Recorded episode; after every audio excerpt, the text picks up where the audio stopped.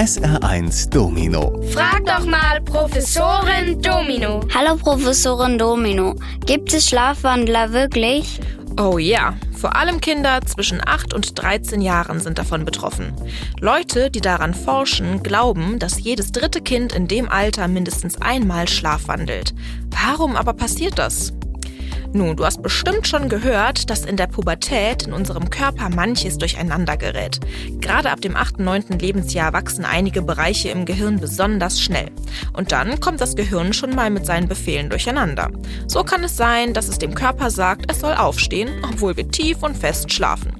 Das wirkt zwar ziemlich spooky, hört aber fast immer mit 12, 13 wieder von ganz alleine auf. SR1. Hallo Professorin Domino, gibt es wirklich Orte, an denen es niemals Nacht wird?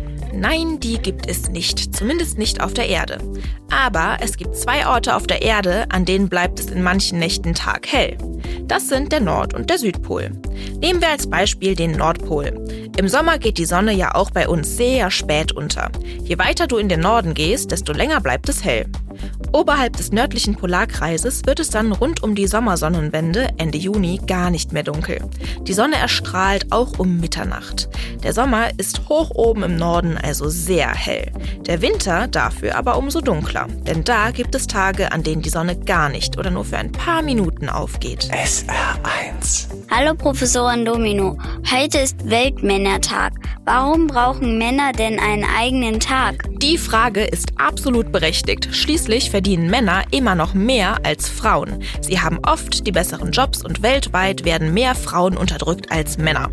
Und trotzdem ist der Weltmännertag sinnvoll, um auf spezielle Gesundheitsprobleme aufmerksam zu machen, die Männer betreffen.